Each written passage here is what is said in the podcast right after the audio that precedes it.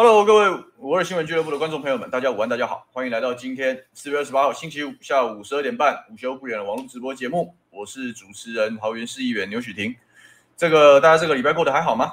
哎，对于大部分的我们的好朋友来说，撑过今天呐、啊，撑过今天就可以放假了，而且可以连休三天了。但对我们来说啊，是呃没有差啊，因为因为在这个我们地方议员是没有休五一劳动节的啊，所以。没办法，但是希望大家都都可以很开心啊，都可以很开心，这是我们的老样子。今天跟大家聊两个两个事啊，好，跟大家聊两个事。然后我刚好看到我们的留言板已经很热闹的讨论了我们的初选的事，我们把它留到第二阶段再来讲啊，留到第二阶段再来讲。今天来讲一下那个一个一个打了一天但火头就熄掉的一个题目啊，就是因为刚好发生在桃园，然后刚好跟我的咨询内容是有关啊，所以说今天跟大家聊一下，就是这个我们的。这个民进党的前应该是秘书长嘛，对不对？罗文嘉先生啊，也是这个民进党当初知名的一个政治明星嘛，对不对？那他是桃园人哦，啊，他是我们的新屋人。那他呃淡出政坛之后，当然中间这个二零一九年那个赖清德时代的另当别论啊。他不管怎么样，在淡淡出政坛之后，他就在做一些比较特殊的这个他们的他们有一个事业了啊，有一个像社会企业这样的一个事业。那最近被民民众党的这个立委陈琬惠哦。哦，去提了咨询啊，就是他们在我们桃园的有以前的复兴乡嘛，哦，现在的复兴区哦的原民保留地上开了民宿啊，这件事情，然后来跟大家聊一聊这件事。虽然没有什么人注意了，哦，没有什么人注意，但我觉得这件事蛮值得讨论，哦，蛮值得讨论。那第二阶段的节目的时候，我们会跟大家聊一下这个，呃，基本上民进党在桃园的提名作业已经进行的差不多了，啊，也就是说桃园战队啊，已经即将成型。哦，即将成型。那聊一聊我的看法。那当然顺便聊一下我们初选进度跟大家留言板热切回应的问题啊。先跟大家问个好啊，谢谢。今天的头香看一下谁？今天头香是是红尘哦，说全国诈骗猖狂，请监督哦，这个政府督促相关的弊端。诈骗的猖狂啊，来自于啊，来自于政府的上行下效。好，我们的民进党政府本身就是一个最大的政治诈骗集团。当掌握权力的人哦，诈骗成性的时候，那这个国家诈骗集团猖狂有什么好意外？诈骗之所以猖狂的原因，我们也去问了很多的这个这个警界的好朋友哦，就在打击犯罪的历程遇到问题什么？其实一个大的问题什么？就是量刑太轻嘛。你去搞一个诈骗，好，这个。因为人数众多哦，不太容易被俩包，对不对？这个从从事诈骗的这些丧尽天良的混蛋的角度来说，他他当然是钻占钻漏洞哦。因为反正很多人啊不一定抓得到我，这这是一个问题。那另外一个问题是，尽管我搞诈骗被抓，就审一审弄一弄哦，搞不好几个月啊，蹲几个月哦，甚至是一个罚金就处理掉，跟他可以从诈骗里面可能获得的相对报酬来说啊，这个代价维护。微不足道啊，那当然大家就去搞诈骗，那当然越搞越夸张，搞到最后变成像这个柬埔寨事件的这种堵人勒索，那就是另当别论。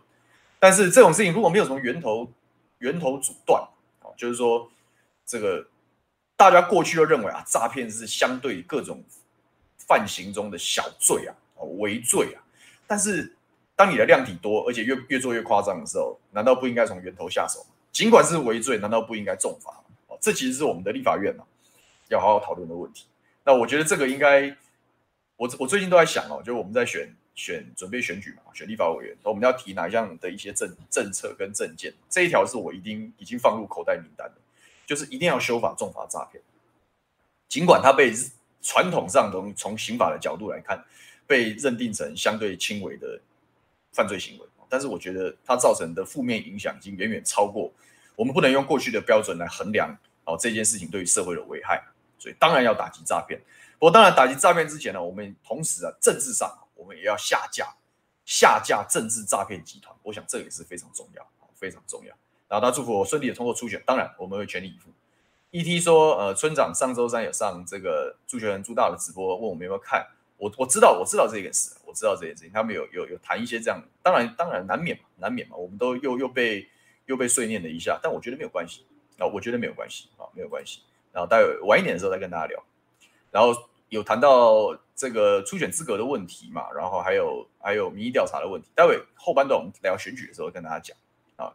那我你觉得我敢出来在这一行走跳，你觉得我会没有准备吗？当然不是啊，当然不是嘛啊！但是呃，之所以没有特别去回应，或者是或者是很很那个，当然有有我的考量了啊，有我的考量。呃，倒是倒是他讲我是正二代这件事情蛮有趣的，我觉得今天花点时间跟大家聊聊这件事情吧，就是一个，改天我叫牛爸来帮我代班好了，让大家讲让让让大家听听他的故事，应该蛮有意思的啊，蛮有意思。所以说有讲有有有讲有讲这件事情，那我们后面的时候再来讲再来讲，OK？因为我我我大概有大概，因为他村长对我的一些若干的一些疑虑跟指指教哈，这个我们当然都都有都都知道啊，都知道。所以说，待会再说，待会再说，没关系，待会再说。好，这个我们小编说，哇，今天讨论很热烈哦，没关系啊，没关系。好，这个呃，智慧林想问我们全民调的方式跟民调跟党员投票方式的优缺点。哎，但我们聊选举的时候提醒我一下，我如果我如果漏掉的话，好，我如果漏掉没有讲话，我我很乐意跟大家分享。弘毅老师说，觉得侯对于两岸跟外交好像论述好像还是不是很足够。这个这个挺令人担心的，当然，当然这一样，选举的时候再聊啊。呃，还有问这个呃，Joseph Wang 问说这个季泰啊，在桃六会不会提名，会不会有外溢效应？可以啊，聊聊吧，聊聊吧。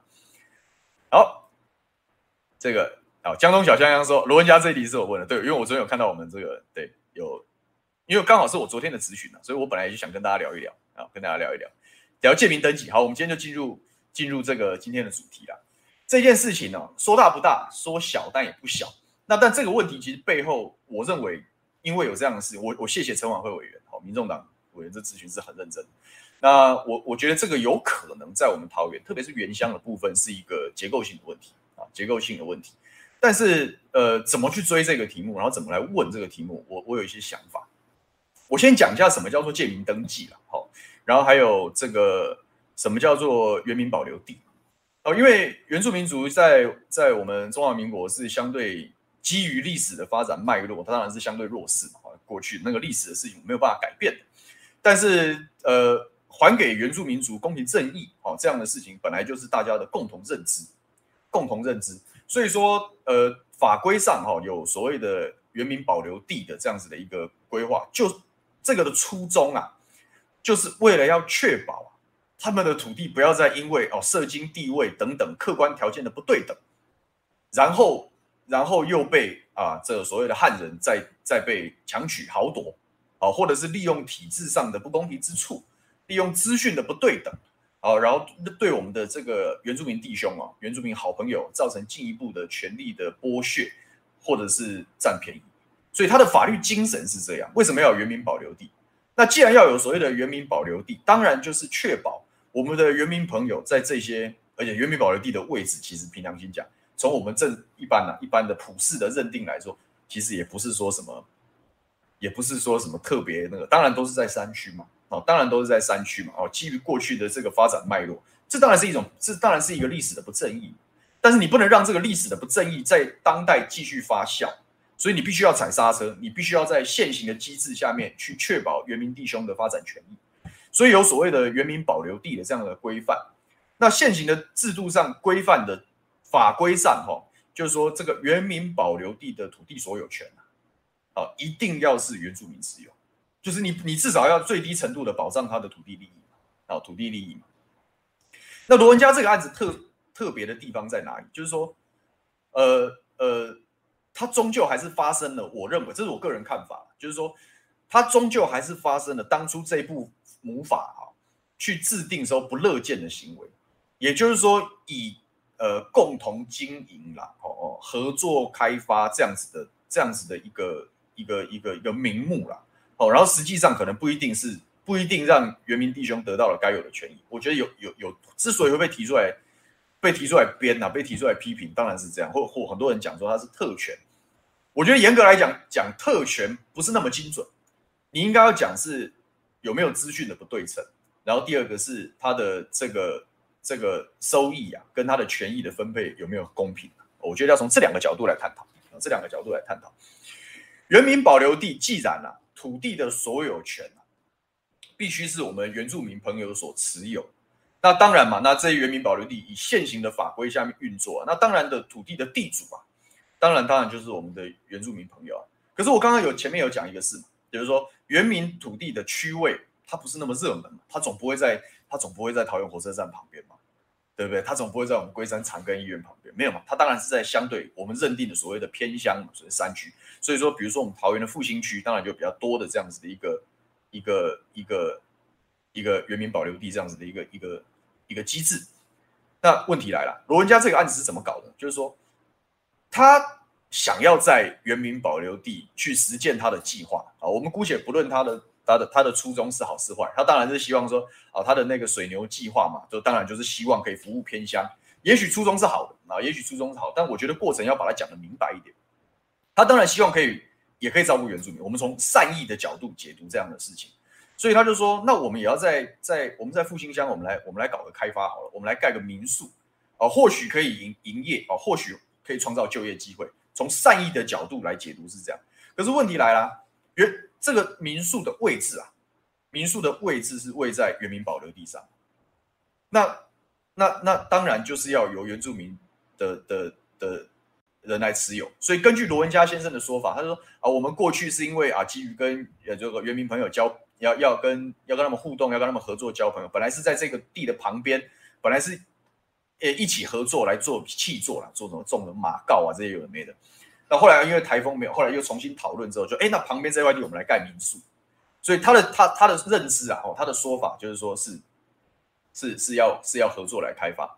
可是问题的法规的规定是土地所有权是地主嘛？那那那你你这个。社会上我们常见的开关地主的角色一定是一定是大的，土地是我的啊，哦，真正的所有权啊，怎么处分，怎么去应用，当然是地主说了算。那可是罗文家厉害的地方就是说，哎，那哦，那我们是不是来签一个合约啊？哦，我们用用一个用一个议定所谓的合作的这样的一个方式，哦，我们是不是来做，然后来设定一下？所以他用了呃，用了一个走在一个比较灰色地带的地方啊，好，就是说，那你把这个农域权啊，啊，就是。做种种种植这个作物嘛，还有透过这个设定地上权，这个就很复杂，这个我们就不不细讲了。土地法规很复杂了，就设定地上权在抵押的方式，反正搞了搞了这样子的一些一些流程，然后变成是实际上的经营者啊，其实就变成是变成是罗文家先生他们的公司，他老婆的公司啦，就他们的计划，反正就是就是这么一回事。那当然，陈琬惠委员的咨询就是说，哎，你你你这样子还有没有符合啊？当初啊，原民保留地的这个法律精神，那罗文嘉当然是讲说我的过程一切合法。你可以看这这一段时间的新闻，你去 Google 一下看一下，你就知道。他说啊，我我我当然合法啊，因为这块地的地主还是原住民啊，啊是是一个原民原民朋友，这个没有错啊，这个没有错啊。可是大家要问的从来不是你不不是你你你这个过程中你你是不是合法的问题，而是这个过程中哈、哦，你你是不是在知法玩法？哦，因为基本上除了以这个案例来说啦，基本上除了土地所有权之外，其他的权利基本上都是都都等于是罗文家跟他的公司跟他老婆的公司所有啊，所以这个民宿的经营啊跟分配啊，我想也是也是也当然都是都是都是公司在主导啊，都是都是公司在主导。那这样子的所谓的合作模式啊，有没有潜在的问题？我认为有，然后我认为是，我蛮希望罗文嘉先生可以针对这一段好好说明。也许说明之后，这件事情不但不是特权，或许是一个新的案例，说不定。就是说，从好的角度来看，当然他可以讲，如果从法律的角度来看，因为现在的法规只有规定原民保留地的土地所有权人就是地主要是原住民，其他随便。所以我要玩地上权，我要玩农农域权，我要怎么样，那是我的事啊，我只要跟他讲好就好，对不对？从好的角度来看是这样。可是问题就是，当你的地上权、你的农域权，哦哦，还有我们的网友刚刚有讲的使用，实际上的使用权已经落到了非原住民弟兄的手上的时候，请问我们的原民弟兄在这样子的合作关系下，他还有多少的谈判筹码？他在这整个计划的营运跟营收的分配啊，他得到多少？他是主动的还是被动？这听起来有点复杂，但是我觉得这就是这个，我觉得这才是问题的猫腻。这个案子我认为不是个案，所以我昨天在桃园市议会的质询，昨天刚好是一个是原民局啊，这个负责桃园的原民事务，一个是法务局啊，负责全桃园的法规解释。我说啊，刚刚好啊，这个，然后前一天刚好又跑出了罗文家这个案子，那我们当然在议会我就问嘛，所以我就先问了问了原民局，我说，请问哦，请问罗文家的这个民宿经营这样子的案例哦，到底合不合法？哦，你然然后中间的问题在哪里？那我们的原民局也也回答的算非常非常直接，他说这个哦合法是合法哦，但是有合法不合理的状况。那我就问他所谓不合理的地方是什么？就是说啊，按照原民保留地当初是希望原住民来主导，包含开发在内的，当然是要让原住民主导。这个中间产生的利润啊，好可以赚的钱，可以发展的产业，也当然也当然是要由由原住民弟兄来来来来掌握，这个才是。合理的运作模式啊，但是显然是透过了农域权的转让，透过了地上抵押，透过了地上权的转让，然后让实际上的经营的主导权啊，其实是回到了汉人的手上，是不是流到了汉人的手上？那实际上会衍生的状况，我不，我我我没有证据去讲说罗文家的这个案子一定就是这样，然后就压榨原住民，我没有证据不能讲。但是我觉得他如果可以把这一段讲清楚，也许他可以解决这样子的一个小的公关灾难。但是，但是我没有在他的回应里面看到这一段的说法，就是说你，你整个民宿的经营啊，好，你你整个民宿的经营，到底我们的原民弟兄从里面得到了多少的好处？有没有真实的照顾了他们的就业？有没有真实的让他的过程中分得合理的利润？他如果把这段说明清楚，或许他讲的是我们这是一个合作开发案，大家还比较能够接受。但是他没有去讲，那我觉得这件事情就还是可以再追下去。所以我就请我们桃园的原民局说，那你就调查。而且我们也不要讲说我们针对罗文家，免得又来扣扣政治斗争的帽子，对不对？我说复兴区这么多的原民保留地啊，难道没有其他的同样的手法？其他的民宿呢，或者是其他的农场呢？哦，是不是用同样的方式啊？哦哦，这个表面上我们是合作开发啊，但实际上我就是就是说啊，反正你用抵押、用地上权的转让啊，用农域权的这个转让等等的这样的一个方式，然后其实让。元宝地，哦，这样子的一个开发利益，实际上被汉人拿走，有没有这样的状况？哦，那桃园市政府就答应说要来做一个做一个同整调查，那我们当然要等他的这个调查结果再去做了解。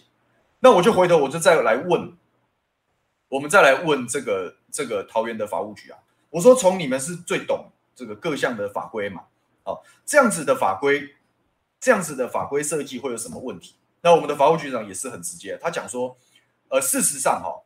在在法规的了解啊哦，这个虽然讲讲，呃，当然你有些人可能会讲有点歧视的意味，不竟然是这样，但是客观上来说，我们的原民用基于呃社经条件的不对称性跟相对的发展的一个弱势跟困境啊，他不见得能够像，特别是曾经掌握过权力的这些汉人啊，他不见得这么懂法规背后的意义啊，他不见得了解说，哎，这个法律到底保障了我们的哪些权利啊？保障了我们应该要应该应该怎么样去利用这个法律去确保原民的权益，他们不见得有这样子的有这样子的认知跟认识。那我就问啦、啊，我说会不会因为有这样子叫做资讯不对称，汉人知道的多，原民朋友知道的少，哦，然后实际上导致表面上是合作，其实是汉人占原住民便宜。啊，法务讲说当然有可能，啊，当然有可能，所以他们会加强这一部分的这个宣导也好，或者是布达也好。大概我昨天的咨询的的主题大概就是这样，所以我今天要拉回来去讲这个借名登记案的问题出在哪里，就是它就是合法不合理。它为什么合法不合理？因为资讯不对称，资讯不对称。因为汉人了解这些法规，特别是罗文家先生，他曾经位高权重，他一定超级了解这些东西，对吧？然后刚好他通过的时候又是我们郑文山市市长在执政，当然合法。哦，但是相对来说啊，啊这些。这些原民弟兄，他是不是在这个过程中，他有充分的了解啊？他可以主张的权利啊？是否充分了解啊？这个这一条法律的初衷到底用意是什么？从我我作为一个政治工作者，对于公共事务委员，我一向看法，法一定有背后的精神，所以我去看这个原保地的这样子的一个使用规范跟跟法条的定义，一定出发点一定是要保障原住民好朋友的利益。那这个案子。有没有贯彻这一件事？我觉得才是关键。我觉得才是关键。所以，我们刚刚的好朋友讲说，罗文家的回应用一堆感情层面的词藻来模糊大家的焦点。对，我觉得大可不必。你大可可以讲你是要协助偏乡发展，你大可讲说你协助原民弟兄，你提供了什么？你直接把数字数字讲出来。我的收益是多少？从中间原民朋友分到了，是不是？我创造了多少原乡的就业机会？你如果可以很清楚的把这个讲出来，我觉得大家这个题目我们有，我们凭良心讲，我们也打不下去。凭良心讲，我们也打不下去。但是你不要公布出来之后被大家发现，哎，其实被大家发现说，哎，其实好像不是这么一回事哦，不是这么一回事。哎，好像哎，好像真的就只是他就只是挂个名，然后可能收个权利金，然后这个权利金也明显不符合他以地主身份应该拿到的权利，然后剩下的东西全部都是你赚走。那如果是这样的话，你就是行偏乡发展的这个高举着偏乡发展正义的大旗啊！你实际上在行剥削之实！那这件事情我就完全没办法接受，我当然没办法接受啊，因为这就是诈骗了哦。当然这件事情还没有定论，我还是要回我回过来讲，所以我们就静待桃园市政府的调查。我希望他把这个事情查清楚。那我我其实也蛮希望更多的民意代表一起来追踪这个事。那另外有讲，我就说这不是个案，有没有其他的其他的原民原民保留地？被用这样子的方式啊，开发利益其实被汉人拿走，然后我们的原住民族本质上还是受到剥削。我认为是有从通案的角度，就是我们撇开罗文家的个案，从通案的角度来看这件事有没有可能？我认为当然有可能。为什么我讲有可能？因为监察院啊，在二零一六年的时候就有发函纠正，就说我们的这个原保地的这个法规的设计啊是有疏漏的。为什么有疏漏呢？因为会出现借名登记的问题，也就是说，我找个原住民弟兄把这个土地买下来，或者是我直接跟这个原住民的的的地主去谈所谓的合作，但实际上我用别的方法，用农域权、用地上权等等的方式，然后我把实际的经营的权利跟主导权全部拿走，这就才这才是真正的大问题啊！这才是真正的大问题啊！那监察院之所以说法规有疏漏，当然就是因为这样子的运行模式啊。其实是剥削了原住民族应该有的权利，就是这样。所以，我们这个咪咪样的回应，他说想到这个戏，这个剧，常常这个各个戏剧曾经有演的，引诱原住民，让原住民不觉得是典典当，对，然后表面正当觉得对，他有可能变成表面正当，也就是我讲的合法但不合理啊。到底原民权益的权益有没有被确保，才是这件事情合不合理的关键。所以没有把这件事情讲出来之前，没有做完整的调查之前，我们不能下定论。但是我希望不要是这样。如果真的是这样，那你罗文家，你真的是诈骗到，你真的是奸诈到不行，就用这种东西去赚钱，真的超没品。如果是这样，如果是这样，但如果没有，我建我我希望他可以把这事讲清楚。啊，这个原民的好朋友在这样子的开发案里面得到了若干利，那我们也要把它列为未来修法的参考，未来修法的参考，而不是因为尽管也许罗文家这个案子没有问题。可是其他有没有剥削呢？难道我们不需要彻底的调查吗？就要调查，就要调查，对不对？所以这是一个这个可惜没有没有没有烧起来了哦。但是但是我觉得这是值得深入追查的题目啊。这个也不免，我我我的个性就是这样嘛。你说你说你让我抓到一个题目，我一定会追根究底把它问出来，然后我不会在意这个题目有没有声量，我不会在意，因为这个题目，然后这个题目也没对我来说也没什么票，凭良心说了。我帮原民弟兄争取权益，他们也不能投票给我，但我觉得那是一个价值的问题，啊，这是一个我们的政府运作有没有符合公平正义的问题，啊，这就是我们的风格，所以我们也去问，我们去问，我认为不是个案，因为监察院有调查，有调查有纠正，因为监察院的纠正，立法院陈琬惠委员会提这个案子，是因为立法院现在正在讨论原民保留地的这个规范要做彻底的修正。它修正的方向是什么？跟大家报告，就是中央现在在修法的版本是什么？就是不只是保留地的地主啊，要是原住民，连地上权、农域权这些都要确保是原住民的身份才能使用。你如果前面没有出现社会问题，就是没有出现这些通案上的剥削或者是个案上的特权，你修法干嘛？监察院为什么要纠正？中央为什么要修法？一定有问题嘛？有状况嘛，所以我才要修法，而且我可以从修法的方向反推问题的产生嘛。为什么要把地上权跟农域权要再修法进去？说一下这个也要确保给原住民，就是因为你如果没有把地上权这些东西也确保原住民，然后不可以不可以抵押，不可以典当，用这样的方式做转换，就是为什么要这样修？为什么要规范？因为没有规范的这个问题嘛。问题在哪里？就是大家会用人头的方式嘛，我找个原住民挂个地，然后用这样子的手手法游走于黑这个灰色地带，游走于灰色地带的时候来讲，哎，那其实他经营权全部被拿走去，然后我原原我原民弟兄的的权益因此受损，就是这样啊，就是这样啊。所以要不要清查？要清查。所以我昨天就三个结论：第一个，第一个，这个这个针对这样子的案子要做彻查，好。然后第二个，一定要确保原住民的权益，因为在沟通的过程中，有些是有些是不一定是好的合作模式啊，只是原住民该拿到没拿到。那你原民局要站在要站在原这个我们原民朋友的背后啊，要跟这些汉人重新谈判呐、啊。哎，你要用你要你哪怕是玩借名登记，你也要确保地主的利益呢。你也要确保他有经营的股份，或者是怎么样？他难道不应该吗？我们回到这个法律的初衷。那第三，当然是要把彻查的结果列为中央的修法参考。你如果没有把中间，我们讨论地方啊，我常讲，国会跟地方议会的差别在哪里？国会是定游戏规则的单位，可是地方政府跟地方议会是执行游戏规则的单位。我们的法规是由中央政府跟国国会去定的，但是下来的落实是地方政府在落实。我地方政府如果没有办法反映啊，你落实你的游戏规则的若干问题，你修法怎么会精准呢？你在你在国会修法怎么会精准？就是这样。所以这个案子，当然我希望我们的原民局啊，还有我们的法务局可以提供好的意见。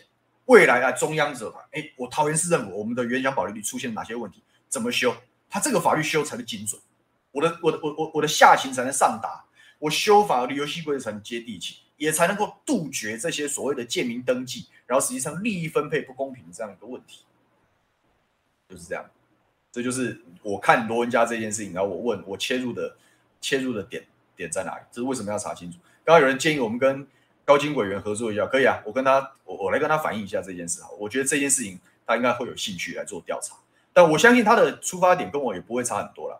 就是虽然属性上来讲哈，他可能很这个跟民进党是是是。是冲突，但我认为以高金委员，他是爱惜他他原乡的所有的所有的原民朋友，他是爱惜他。如果罗文嘉案子真的原原民的弟兄在这个过程中，他有得到他有得到他应有的利益，他有得到好的发展，那我觉得或许那我们也我们也还他公道，我们也愿意还他公道。好，但是就讲嘛，如果你有做，你就讲不就好了嘛？不就好了嘛？就是这样。我们处理这个事情的想法就是这样。所以这是今天要跟大家分享的立案，虽然听起来很复杂，因为很多人其实连我我也是看到陈琬惠委员的咨询，然后我还会看哦，这个法规是这样子定的哦，而且未来修法有这样的方向，但是反推就表示中间有问题，不然你干嘛修法？对不对？你干嘛修法？所以啊，这个是就这个就是这个就是这个案子我的想法啊，这个案子我的想法。那当然我是希望。我是希望，呃，真的原住民好朋友在这个过程中是有是有得到他该有的该有的利益，要不然太过分了。所以不能每次都玩这种表面合法的这样子的一个功夫。那刚刚有个有个网友，这个零呃 C Y Line 零一二四问说，民宿有没有水保问题？目前啦，目前是没有，因为除了他的这个民宿的争议就在于元宝地，他用。他玩这个地上权的这个手手手段，他玩这个手段，但是你在民宿的新建的过程之中，当然就是按照按照桃园市政府的的法律规范来做，所以目前这一段我我初步的判断是没有问题，啊是没有问题，我都讲它合法不合理，可是这个问题的核心关键是我们原住民好朋友是不是在无形中吃了闷亏啊？是不是因为资讯不对称被汉人玩弄？如果我们今天已经搞到二零二三年了。然后这样子的案例还层出不穷啊！那我们对原住民，我们真的是，我们真的是，真的是对不起他们，对不对？我们真的是做的不够好。那谁干这事才会遭天谴？我只能这样说。好，我相信大家还是比较喜欢听选举，所以我们进到第二个第二个题目。好，第二个题目就是我们小编换一下换一下我们的标题啊，就是这个。昨天啊，我们桃园第一选区啊，桃园第一选区的这个民进党的初选结果出来了。那当然毫不意外的是，我们的这个鹏鹏啊，鹏鹏顺利的过关。不过我觉得他过关，嗯，就这个虽然我预期他初选会过了，但是我没有想到他那个距离那么近，那个距离那么近，因为他是以百分之三十点五的民意调查的数字啊，三十点五的民意调查数字赢过了。芦竹区的前议员啊，郭丽华啊，郭丽华是二十三趴，还有在这个地方已经走了很长一段时间的黄世佐，黄世佐是百分之十五，那其中有三十一趴的是未表态，啊，未表态，然后反正民调这个民调高的赢嘛，哦，民调高的赢，民调低的输，就这么回事儿，所以他呃，郑云鹏说我我不打扰选民啊，所以他没有做什么宣传。好了好了，这个这就是他的风格了，我们尊重，我们尊重。但我对于初选的认知可不是这样。对我来说啊，对我来说啊，有一个党内的机制，好，中间有一个民意调查的关卡跟考验。这个时间不管是长还是短，对我来说那就是你的工作。哦，我我们的工作是有有一个民意调查的考验，我们就要在这个过程之中，你总得尽量接触选民吧，你总得跟你的选民报告你的愿景吧。选举就是一个政治人物跟选民沟通的机会。我常常讲，选举的时候人民最大，因为选举的时候民意代表也好，或是首长，反正候选人有求于人民嘛，所以当然是借这样的机会去了解大家的需求，然后很很很很努力的跟大家互动。我觉得这才是面对初选也好，面对大选也好，应该有态度。所以说他要呃，他说他觉得不打扰是他的温柔了。哦，他的意思是说这样，我们修身养性啊，不用那个。那是他的诠释了啊，但是数字上，当然就反映的就不是那么漂亮。但不管他，那是他的事，那他的事。那对我来说，就是他是他，我是我啊。我们在接下来，因为我们的民意调查是五月七号、八号、九号，也借这个机会跟大家报告一下，就是说这个这个国民党的民调，桃园第一选区的民调是五月的七号、八号、九号。那我的对手是这个桃园区议员陈美眉的弟弟啊，叫陈文吉，他是国民党的党代表。啊，党代表，那我们是老朋友了，因为他就是美眉议员在在地方上他，他他跑跑得很认真，跑得很认真，所以我们常常在地方碰到啊，也是老朋友了。那我们自己商商量啊，这个包含这个在党部的协调都非常的和气，因为我本来就不是一个为了要这个没有必要伤害同党同志嘛，我们不我们不做这个事的啊，不做这个事。既然要既然要要。初选啊，希望大家都希望不要这个，不要这个有血流成河嘛。桃园的这个党部主委很担心的，因为我们去协调那一天，那时候是那个就上礼拜上礼拜五了哦，上礼拜五就是心肺大战要开讲的前一天嘛。我不是说直播完了，我不是说我去讨论策略嘛，因为我下午去协商，就协商过没有没有二十分钟，大家一下就达成共识。那朱伟是很担心说啊，不要写流成河。那老一辈的当然是这样想，当然是这样想。但我们能够成全这个事，当然好，当然好啊。那我们就，我们就就客客气气的去打这盘初选。那呃，协商的结论是全民调啊，全民调就没有党员投票的问题。五月七号、八号、九号把民调把它做完，然后就那党部的主委啦是希望说啊，不要我们就内参就好了，民意调查的数字我们就内参就好。当然，我这边跟文吉哥这边都会拿到民意调查的数字了。哦，都会拿到民调，因为我们花了这个选务作业费啊，对不对？登记的时候我们缴一大笔钱，有很大的一块是选务作业费，所以我们当然会拿到数字，所以也不会说因为不公开啊，就有什么造不造假，没有这回事啊。就刚这个这个两造双方，包含见证人都会看得到啊，都会看得到。但是基于啊，不要是也也许我们给这个最后没有没有呃不幸落败的人，我们保留一点颜面，这都很合理，这也在这地方政治上非常正常。所以我们当然就配合啊，我们党部主委都这样开口了，我们也没有理由不不不成就这事，我们就答应了，就是七号、八号、九号就会有民意调查，然后十号的时候会公布结果，啊，会公布结果，然后呃，领先的就就提名，就这么简单，就这么简单，但是就不会在媒体上特别公布数字了，啊，不会像不会像其他其他选区这样，好，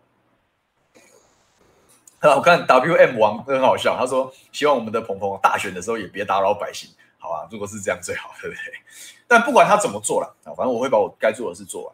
所以我今天早上，我其实今天很今天很早起来，我今天六点就就起床了，然后我今天开始开始去站路口，去跟大家打招呼了。好，就是对我来说就是这样，我总得做一些动作让大家放心吧，让大家放心。其实哦哦，我们这一次选立委，就是我就就包含我我前面几次的直播，大概也都讲了我们的心路历程嘛，我们为什么做这样子的决定嘛。也都跟大家讲得很明白嘛。之所以要我，我们大可以无党籍的身份，对不对？变成一个最大的搅局者，然后从这个过程中去获取谈判的利益，甚至找到找到一定的参选空间，这是有可能。但是啊，就跟大家都有在商量的，我我们跟蓝军一直以来，虽然我过去是无党籍的议员，但过去我们跟国民党本来就是共斗的关系，哦，就是在野大联盟，就是大家都是就是互相跑位的这样的一个关系，所以我跟国民党的很多都是好朋友。那当然，我也听听他们的意见。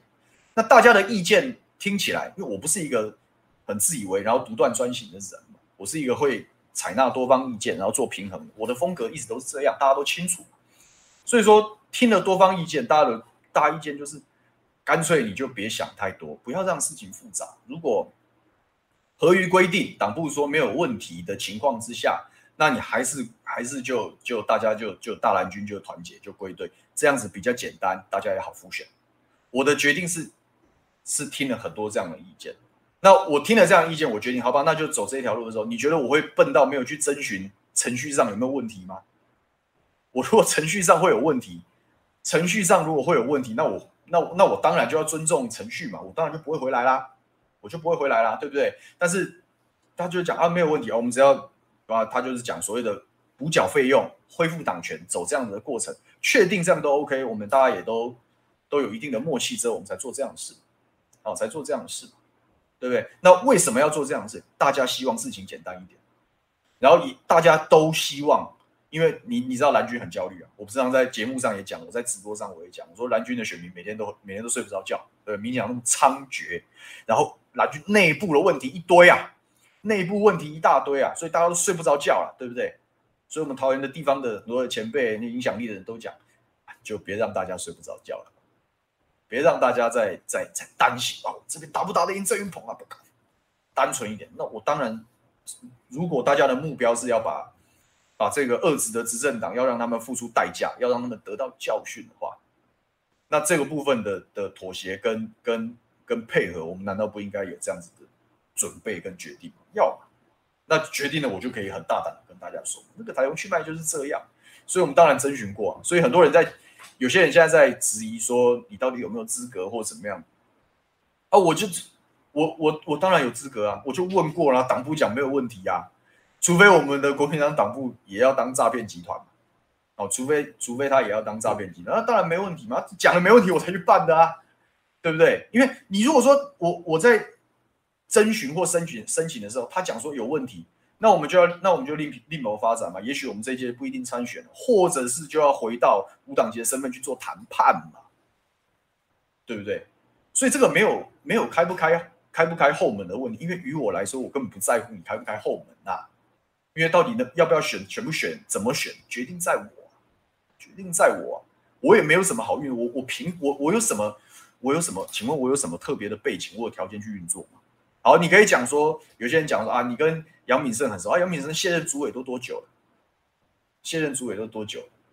对不对？所以当然不是，我请他领，那是因为，我也让他老人家放心。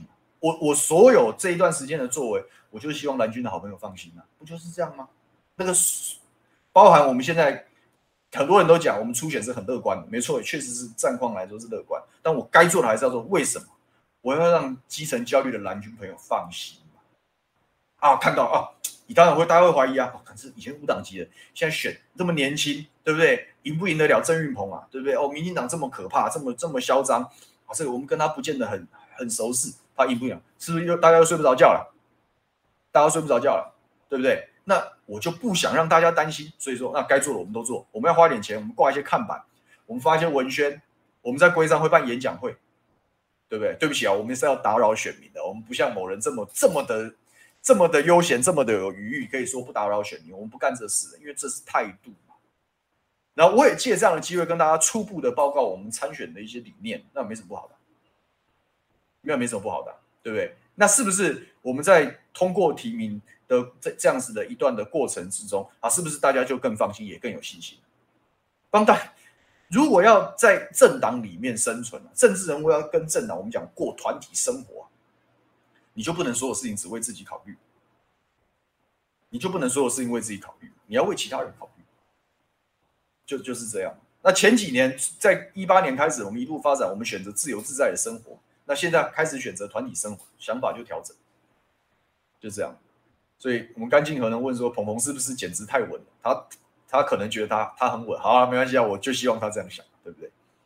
啊，他就他很稳，对他很稳，没关系。所以他大可就像就像大家讲的，就不要打扰他到最后一刻，就是这样。所以我们该做的事情会做了，啊，该做的该去站街，该去该去宣传，扫扫市场什么，这我们都会都会做。而且我也不会说只只在只做到五月七号、八号、九号，不会，直接跟大家讲，就是就是直接做到月底啊，就是直接做到月底，啊，因为因为做到月底的的。做的用意不纯然是为了要争取初选提名，做的用意是要让让我们这个战盘桃园第一选区龟山芦竹大块溪啊，我们这边的蓝军支持者知道说啊，小牛是认真的，小牛是有在准备选举的，我当然有在准备选举，所以我们才有条件，对不对？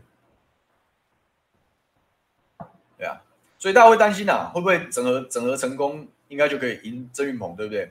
但如果说哎，村长执意要脱党的话，也许就有变数，当然会有变数啊。但你觉得对我来讲，我能够我能够因为这样子的变数，然后我就害怕吗？我好像也不是这样的人吧，各位。你们认识的小牛应该是一个决定的事情就会勇往直前、认真把事情做好的人，对不对？我们一直以来就是这样，所以我从来不会去多想他到底最后选不选。我觉得那个不是很重要，重要的是把我们自己工作做好。当我们能够跟先跟我们的陈文基文基哥打一场君子之争。拿到了提名之后，让蓝军的基层都放心之后，这个就是我们的现阶段最重要的目标啊。那把这个目标完成了之后，完成了之后，我我有相信村长的智慧啊，对不对？因为大家的目标最后的目标一致嘛。我们最后的目标当然是要阻止民进党执政，我们就阻止民进党继续在桃园一选区在那边打混摸鱼，不能这样子的。所以我相信中间会协调，当然会协调啊。但不一定所有事情要很急的在马上就一次要处理，因为不一定处理得完。当大家在很可能有情绪或者是很委屈的时候，你觉得这是一个适合沟通的时候吗？恐怕也不是。那是不是冷静一点？啊，是不是冷静一点？所以整合刚开始，啊，刚开始大家也不用不用担心了。那当然，大家有讲了，刚刚前面这个我们的好朋友有讲说啊，在这朱大的节目上，我觉得没有关系啦，就是他要上节目吐吐苦水，我觉得都好，因为过去几年他也受到委屈嘛。都委屈嘛，那就吐吐苦水，我觉得没有什么关系啊，我们也不用不用太在乎了啊，不用太在乎。但是我想我们的支持者知道我们在干嘛，然后啊看到我们持续在努力，这比较重要。那我也要认真严肃的跟大家讲个概念，就是说很多人都会讲说，我们都掉入了那个，就是一定要时时刻刻的追逐声量，然后每一班车都要上的那种，那种才叫战将，真的是这样。我我希望大家有不同的解释跟想法。就像我讲，我追美福旺，我可以追一年多。追到现在一年多没在放的，那难道不是一种？难道不是一种一种战力吗？对不对？这解释不一样哦，但风格不一样，但不表示不表示这个东西的定义要要旁落他人之手，就没有不是这样。而第二个是，你真的觉得只要有战力就打得赢立委选战？然后大家，我们我们平心而论想一想，我们平心而论的想一想。真的只要有战力就打得赢一对一的选战，你很有战力，你绝对可以打得赢议员的选战，这我这我很确定，这我很确定，对不对？但是一对一的选战是要过半，你真的觉得所有的选民都像我们一样随时守在大家的直播前面吗？还是大家平常是没有时间关心政治，连报纸新闻都不看，遑论政论节目，更不用讲直播。我想这样子的选民的比例更多吧。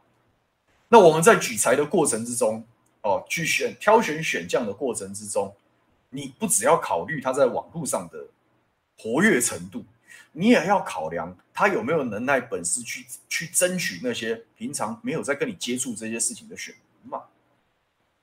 所以在选择选择选将的挑战，你你你不要大家都看徐小新的战术哦，我们讲心肺大战，徐小新真的是这个这个。初选的这个战略的设定啊，是可以写入教科书。我完全同意，徐小新真的是很厉害。可是大家就像，如果大家有听凯翔的节目，或者是怎么样，或者听巧芯的时候，他都会讲一些嘛。你你觉得他只有在网络上搞这些东西没有？人家跑地方跑得多勤啊。我那时候在在个把个月前在上他的那个五星饗宴的节目的时候，不是跟他讲，就说啊，我看这个结构上你有可能要面对三期啊，那怎么办？他说他当然有准备。看他有没有准备，所以是你你要打打赢这种一对一的选战，你不是只有不是一门深入而已呢，你不是只有在一个领域很厉害，你就是有战力，战力是综合指标吧，各位，战力是综合指标吧？你有没有办法在平常你也勤跑基层？你有没有办法跟各股各挂不同的势力和睦相处，然后最后能够成功的让大家团结一致？这都是政治能耐跟本事啊！这也是我们接下来几个月攻略的重点。所以我，我我可能在网络上我不是战力最强，这个我完全没有打算要否认，因为我就不是典型的这种这这种这种模式。这种这种模式嘛，可是我绝对是够全面的选将，这个我很确，我很有信心啊。我绝对是够全面的选将，所以说我们当然要当然要争取提名，当然要争取提名。我为什么会看到罗文家的咨询？你觉得我没有在关注民众党的动态吗？我为什么要关注民众党的动态？我们当然要，我如同我前几次在节目上讲的，我们当然到最后要要要能够吸纳民众党的价值啊。让他在第一选区可以放心的跟我们合作，这样不是在打等于选战吗？我们在布的是这样子的局，我们在思考的是这样的战略。那这样是不是战将？我觉得大家可以思考，大家可以思考。所以说程序上其实是没有问题，党部确认，除非党部骗我。所以这种事情不是 不是没有潜力啊，不是没有潜力。但是但是我认为这次应该是不至于有这个问题。那我我当初就是希望说大家一起来初选。如果说哎。村长有讲他的民调领先，那你既然民调领先，网络战力很突出，他是真的有铁粉的人嘛，对不对？那为什么不来初选？不来初选，就来初选，所以就这样吧。所以 Doctor Shen 跟沈大佬一样嘛，对不对？说完全不关心的居多，因为大家赚钱就没时间，也没什么精力去关心。当然，很多政政治人物有吃定了这一点，这没错啊，这没错。但我不会这样嘛，我是很认真的。很认真的争争取大家的认同，这这这个是我面对这件事情的态度，对啊，那呃，我相信党部也不太敢在我身上玩诈骗的手段，因为因为之前说话不算话的时候，就大家大家都不会很愉快，对不对？对啊，所以说，但是我认为这次按照初选节奏节奏把它走完，然后顺顺利利，应该是没有问题啊。我对这件事情还是很有信心。我有没有漏掉什么前面大家提的问题？对啊，哦，讲正二代，正二代忍不住要讲一下，忍不住要讲一下。现在我也不知道这个消息从哪里来，但是我都不知道，我都不知道你这个你这个正二代的的的这一这一顶帽子你要你要扣的多大？都我其实也没什么好，我我也没什么好没什么好好说的，因为反正很无聊这件事。但是但是我不太我不太爽的地方是。是，你也知道嘛？这政治上大家就彼此点名攻防，我都没意见。你动不动要讲到别人家人，那件事就是白目，其实就是白目。好，但没关系，你要讲我们就讲啊。我老爸，很多人在我当选议员之后啊，在我当选议员之后，地方上就盛传哦，他他爸以前当过不同的版本哦，不同的版本啊，也有当过当过乡民代表的，有当过议员的，有当过当过国大代表都有，你知道吗？爸以前是国大代表，对不对？没有，他什么都没有，好不好？我爸已经选过两次议员，两次议员都落选。我在龟山参选是帮他报仇，这样是哪门子的政二代？落选议员的儿子也算政二代？好啊，你要这样说也可以啊，你要这样说也可以啊。但请问他是他是有给我什么雄厚的什么组织装脚吗？还是有什么什么什么组织经脉？他、就没有嘛。全龟山人也知道了，我当年二零一八能打赢选举，靠的是一百场的街头演讲会，哪里是组织啊？组织个屁啊！我二零二二年选举的时候，我也没有组织啊，我就是办演讲会，没了，打打文宣，跟大家宣传，凭自己的政绩跟宣传去讲。然后你讲啊，我是政二代，我老爸是资深的政治幕僚，没有错，所以你要讲我是幕僚二代，OK 啊，幕僚二代没有问题啊。但是你要你要讲幕僚二代是政二代，我其实也不会否认，随便随便你讲。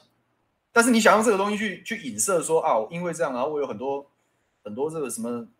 资源或什么，那恐怕是你恐怕高看了牛爸了。你看我不好讲原因就是这样，对不对？我也不希望我老爸没面子，对不对？但事实上，我爸有参选过。我爸原讲新，我爸新党创党元老，这是没错。跟大家讲讲这故事。当初新党创党就跟最近这段是时代力量刚创党一样，那个是都会型的，是清新的精英政党那种形象。当初是要改革国民党这群人，那我爸是其中一员，其中的一个一个一个角色。那他他的任务是什么？就像很多时代力量，比如说他区域力，我要推人，地方议员要推人，要做票统测试。所以他们把把我爸推叫推到龟山，就你就在你的家乡选吧，选不上也要当自杀炸弹客了，意思就是这样。然后拿三千票没有当选。到了第二届的时候，到了第二届的时候是新党出现的路线斗争，然后路线斗争，这个路线斗争主要是要要继续坚持批斗李登辉，然后最后要回归国民党，再形成国民党的派系的这样子的一条路线，跟脱离国民党，别管国民党。我们就自己发展自己的组织、自己的目标、自己的理想目标执政，这两条路线出现的分歧啊。那我我老爸牛爸是走第二条路线，他跟朱高正啊，民主战舰朱高正啊，那时候是走第二条路线，所以他们选省长，等于是叛党啊。因为那时候新党的主流，玉木民主席的主流就是我就是我就是当蓝军的侧翼，我就是当我就是就是最后还是要回到蓝军的家庭。那做到这一块就是彻底的，就是我们要从国民党体系独立出来，这样的一条路线斗争。那这条路线斗争谁赢了？当然是主流嘛，玉木明的这一条路线赢了。所以在我爸第二次参选的时候，现在开除他的党籍，然后派一个人跟他选，所以他第二次选举只有一千票。那时候那年我小学二年级，然后你现在跟我讲他是正二代，我是正二代，所以当我靠，真的高看，真的高看了，谢谢了，谢谢了哈。所以说，他们创党员了，对，这这都没有都没有错，但是是部分事实。那事实上，我老爸当年，当年在在走的路，在讲，就是其实跟我们现在走没有差很多，但是对他那个时代来说，实在太前瞻了，实在太前瞻了。那在那个时代，就是选到家里都都都都都很辛苦了，所以我爸从那个之后，他就决定要退出幕前，他做了一个很大的人生决定，所以就转做政治幕僚。那你说政治幕僚对我们有帮助？其实是有的，为什么？他经验很好。他选战经验很丰富，所以我们很多观念可以跟得上时代，然后很灵活的调度变化的原因，是因为他有很多经验。所以，对我作为一个政治幕僚的二代，我的优势是经验，然后我的学习能力很强。所以说就是这样。但是你要他是正二代，那又有钱啊？想太多了吧？想太多了吧？各位，我也没，我也没有，我也没有什么事业啊，对不对？所以这种事情大家听听就好，大家听听就好。对啊，所以大概是这样啊。我们的 第二段讲的时间都快用完了。其实我今天还是要讲一下，讲一下，就是因为我们的初选还没有完全结束哦。但是相对来讲，民进党的桃园呢已经成型，桃园已经成型了。好，桃园成型，你可以发现很明显的新潮流味道。郑运鹏新潮流，海边的黄世杰第二选区，黄世杰新潮流。这个第四选区啊，桃园区就跟万美玲竞选的范刚强议员。这个是，这个是，这个是新潮流。那平镇的杨家良议员啊，我们的议会同事，他也是，也是新潮流。这个，所以你可以看得出来，这个新潮流的战队啊正在成型。所以桃园的选战不会好打，不会好打。就这边的，我可以预见的是，民进党的空军火力应该很强。所以我们一方面也，我最近也在针对这件事情要做超前部署。好，这要要超前部署，因为那必须要必须要提早准备，要提早准备。好，所以新潮流，而且这些新潮流是倾向赖清德，所以我是觉得有很多嫡系的这样子一个味道在。所以说，我是觉得蓝军不可小觑，你不要觉得说张善政上一次赢了十几万票，对不对？然后我们就可以躺着选或者绝对不是这样，反而要加倍认真，要加倍认真。那。对战组合的话，我们的二选区是一样，是我们议会的同事涂全基议员去去占监困选区。那三选区鲁明哲委员，四选区万美玲委员拼连任。那五选区的吕玉玲委员，他们这边面对了一场初选，然后就是看他们看他们协调怎么样啊？看他们协调怎么样？那当然，大家都六选区啊，六选区很特别，因为它现在被放到第三阶段，所以我觉得有可能会有一些特殊的安排。有可能最后的对战组合会跌破大家的眼镜，说不定。但是不管怎么样，我们就按照按照初选的机制来进行啊，按照党的党的这个规章来进行。那也要看看有没有竞争，看看国民党里面会不会有党内竞争。所以说，是不是一定是季太不一定，你要看你要看有没有竞争，然后看竞争的机制是什么。所以看，那你说大家会担心说会不会被当成集火攻击？我觉得是有可能，凭凭良心讲是有可能。那这个也考验，当然我们讲他这、这个我们的议长老大，对不对？他是他当然要当然要要预先做处理，预先做处理。那我们有的时候聊到选情交换意见的时候，我也建议他，我说早一点处理好，啊，早一点处理好，因为这个就是就是就是这样。那这个要有这样子的一个。有有这样子的一个过往，你就一定会受到相对的损失。但是我也要持平来看，持平来看，就是说这个不纯然是决定选战胜负的唯一标准啊。但是很多我们的好朋友讲说啊，这样我们不支持他，我觉得也也和因为人民最大啊，就是你基于什么样的理由、什么样的判断决定要不要投他，那那在大家，那都在大家。我们不能，我们只能积极争取，但是我们不能不能指挥大家，指挥不就乱了套，我们就不是民主，对不对？但是他就要花更多的力气，用别的方式去补回来。但我也讲嘛，就拉回来，我们刚刚讲了一个命题嘛，就是说选这个单一席次立委的的的的全面性，你能够顾多少？或许他有办法巩固，没有关注，没有不太关注空军这一块，他可能会就是陆军元帅直接碾过去，也是有可能，也是有可能。那就是这样吧，就是这样。但是会不会变成那个？会不会变成空军的的打点？我是觉得会。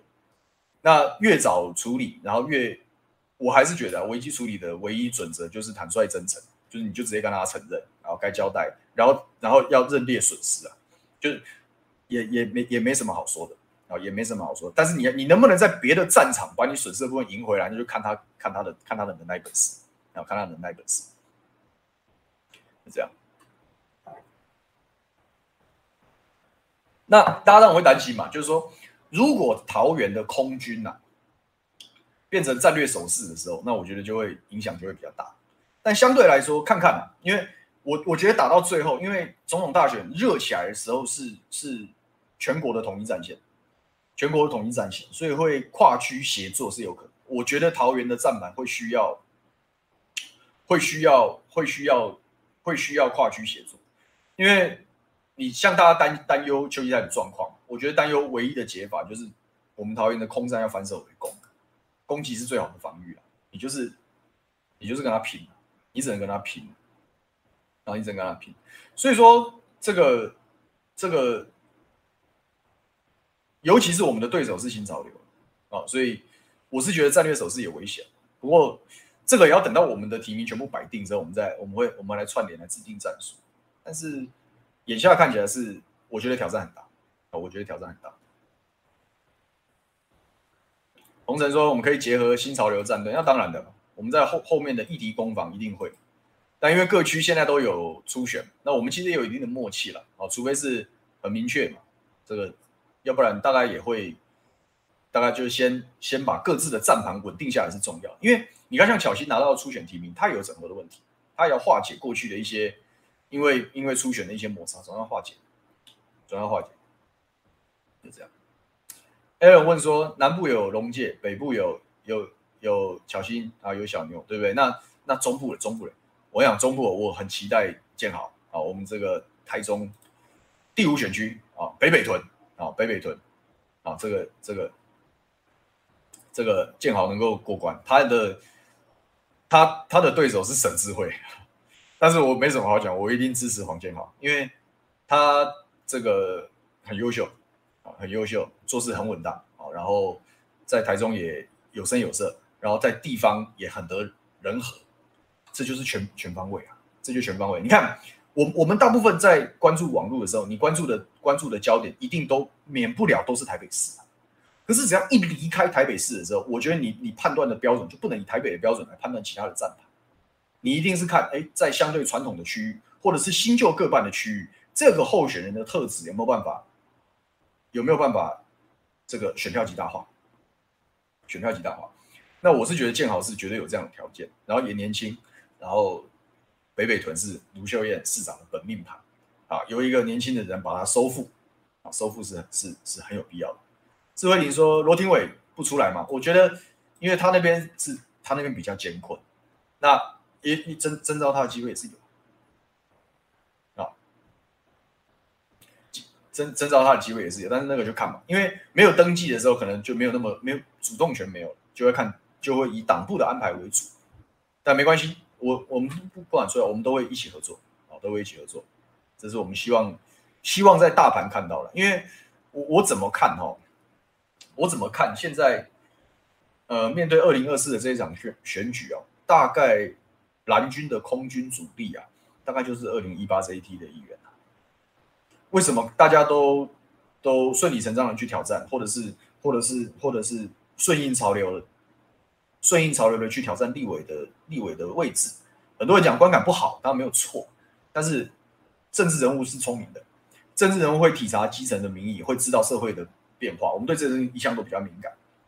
如果蓝军的基层啊，蓝军的基层没有期待二零一八的这一批年轻人，我们哪里有条件去战立委？直接跟大家这样说到底，当然是因为基层对我们有期待，我们才战。那既然基层有期待，然后那那背后就那都是我们的靠山，各位的支持是我们的靠山。那我们要当然，各位为什么是就是要跟民进党人对峙啊？不管在品牌、形象、反应速度。空战各方各面，学经历、政策、能耐、本事、本事，都要跟民进党的选将一决高下。那眼下国民党里面最适合，我就觉得是我们二零一八这一梯有做过议员，我们的我们有选战经验，我们有议会问政的经验，大体上相对年轻的世代，我们跟我们我们可以跟民进党空军对峙，就这些条件。所以同样是选区里面，我们当然都会倾向互相支持。在一八年的这个梯队里面，我们互相支持，这是一定要的。那我也希望大家都可以顺利过关，然后就会有有有大联合。江东小江说：西南西屯南屯的廖伟翔如何？我觉得他伟翔那个小罗跟建豪就是台中的三剑客啊。哦，我是希望他们可以一起然后联合作战。哦，我的想法是这样，因为干脆就年轻的拼嘛。西屯南屯也是艰困选区啊，也也也是艰困选区啊。对不对？所以就就战，那他也敢，他也敢拼了。就像 Alan 讲，年轻人要不怕打，当然不怕打。我们不止不怕打，我们也不怕输了。直接讲就是这样，直接就是这样，就是就是就是拼嘛，就是拼嘛。我们可能不一定打得赢，但是打不赢我们下次再打。对不起哦，我们就年轻嘛。好处就是这样，这也是为什么蓝军的基基层支持者会会期待大家的原因。所以说，嗯，回到桃园的角度了，回到桃园的角度了，这个民进党的。桃园战队是逐渐成型，我甚至都觉得有可能变成超级完全体。就是呃，因为我们刚刚讲桃六嘛，桃六的赵振宇的动向也很特别，就是现任的无党籍的赵振宇委员的动向也很特别。就是就我了解的是，民进党希望赶快就是维持嘛，就让他连任嘛，然后他维持礼让的方式去列解，因为 赵振宇是系出蓝营的嘛，就继续巩固他在桃园八德的这样子的一个优势。哎，可是基于各种原因，好像他很考虑，好像他想等国民党先出什么牌，然后刚好国民党又把他压在第三阶段，所以说很考虑。那很考虑的时候，那民进党会不会给他考虑的时间呢？我觉得也不一定，我觉得也不一定啊。那如果不是他的时候，民进党会派谁？我觉得很有可能啊。如果最后不是赵振宇委员继续选，我都觉得那个派来桃六就八德选区的这个。这个民进党候选人，我觉得高几率也是新潮流，感觉是这样。新潮流要把桃园当成他新的地盘，那我们当然不能让他如愿以偿。所以我们要当没有包袱的人，越能没包袱，越能跟越能跟他们放手一搏。那当然是这样，当然是这样。我们就就就继续在这条路上努力吧，啊，继续在这条路上努力。那当然，我们还是。这个希望大家可以继续给我们祝福跟支持，好不好？也也一样给我们二零一八的这一批的好朋友一样的祝福跟支持啊！你看，所以我们在在脸书上我也会写一些写一些推荐，对不对？那当然就是自己的好兄弟，我们的这个南投，我们的输掉的这个蔡培慧，常常输给蔡培慧的这个选区，这是我们的友好浩哥，浩哥也浩哥也通过初选，所以是继巧芯之后第二个二零一八班的这个这个梯队的人站上了立委参选人的这样子的一个一个舞台。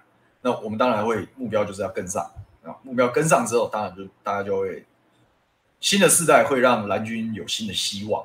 我觉得这是一个蛮重要的。如果在这种呃盘面上大盘上可能是逆风的情况之下，我们还还一点希望都没有，那那个投票动能就不见了，投票动能就不见了。所以说这一部分，我相信会有越来越多好消息。那如果这个好消息形成了，就算你新潮流是全国战队，我们也不会怕，我们也不会怕。好了，就是这样啦。我要继续去拜访选区的头面人啊。这个你看嘛，我除了接触选民，对不对？我们在在在议会问政，然后我们就开开网络直播，上上政论节目之外，我们花了非常多的时间去跟地方的这个意见领袖、地方的一些重要的人士，我们保持密切的沟通，跟维系好我们的感情。你这样子在一对一的选举上，能借到所有。这个工作我们是不会停下来的。啊，我漏了一个题目，刚好我们公妈妈问说这个全民调的问题嘛，哦，全民调的问题，这个说强哥被攻击，对于初选全民调的不坚持，想让因为现在因为因为有了心肺大战的这样一个潜力啊，所以你看蓝军的基层是更更更更反对三七了嘛，就是更反对党员投票，然后甚至很很很强烈的反对。所以你可以发现很多区嘛，包括大安文山、这个港湖，我们这边其他地方，我觉得大概除了省智会那一区之外，搞不好都会慢慢慢慢都会往全民调的方向去走，搞不好都会往那方向去走。那个原因就是基层力量在驱动。但是这个题目，我要我要跟大家讲，就是我们其实现在哈，现在不不是真正要认真讨论三七制是否存废的时候，因为我之前的节目我跟大家讲。改变国民党的初选游戏规则，并且建立可长可久的游戏机制，不应该在选举年决定。因为选举年决定就是就是就是大家都是大家都不能，大家都都是参与者啊。参与者要对规则有意见的时候，公也变成私啊，公也变成私啊。所以说，我是希望国民党未来啊。等到二零二四的选举结束之后，在党政的平台、党务的平台啦，就应该讨论了，就应该超前部署，提早定案落板，然后提早布达，让未来参选人提早准备，这才是这才是正确。届时是比例要修正，还是我们以后就干脆顺应潮流，我们改采全民调，就就来决定，就来决定，就是这样。所以你问我对于党对于三七的意见，我反对啊，因为。我对我来说，那个是额外的工作，因为你初选如果是全民调，我们就面对所有的选民；我们大选也是面对所有的选民。你这个工作可以有连续性，我不用分神，我不用另外再找找找去去花别的精力，我可以在初选的过程中，我就为大选的战略目标做考虑，这是比较有效率，这是叫效率说嘛，然后这是效效率说，然后它也比较简单，也比较没那么多争议。然后某一些层面，我们从党务的角度没那么大负担，因为党部有跟我讲过，办这个很麻烦，要确认名册，然后因为所有候选人都很在意啊，在意的时候你要要大家有争议，然后然后然后包含在办投票的时候若干若干的一些问题，很很烦，所以从简政便民的角度，从效率的角度，从战略安排的角度，我都赞成全民调，我都赞成全民调。那反正这些都是初选的过程。我是觉得过了就过了，反正最后的结论是结论是结论是全民调，就像 Kibo 有讲，当初是没有预设立场，有有有想过三期，但是并没有并不坚持。其实协调有结果就好，当然过程之中大家要大家要要论论一论争一争，那那那是大家的自由，那是大家的自由。然后呃呃，作为选将啊，好，作为选将，你的决策这个都要被大家检验，这个大家都要都要。都要被检验哦，但是最后的结果，我们从结果来看，就是全民调，而且这个是趋势，然后我们也赞成这样的方向，这样。好，这个今天先讲到这里，好不好？我拜访不能迟到啊，要对大家有有这个对地方的这个我们的大前辈，我们在该尊重的部分，我们都要尊重的，好不好？那我们就下个礼拜，下个礼拜，下个礼拜会不会见了？下个礼拜，下个礼拜我可能会请假，我预告一下好了，我会跟我们的小编讲一下，因为下礼拜是五号嘛，五号是初选前夕啊，是初选前夕，所以我看一下当到时候的行程安排了，到时候的行程安排，我可能会多跑一点地方的行程。如果是这样的话，我们会找人来代班，啊，我会找人来代班。那又或是如果呃节奏上顺利有有时间的话，我就还是会来跟大家聊聊啊。但是啊、反正我们今天不能讲，下礼拜再见。但是祝福大家有一个美好的年假，好不好？这三天大家好好休息，好玩的开心，好不好？那我们就之后再见了，拜拜。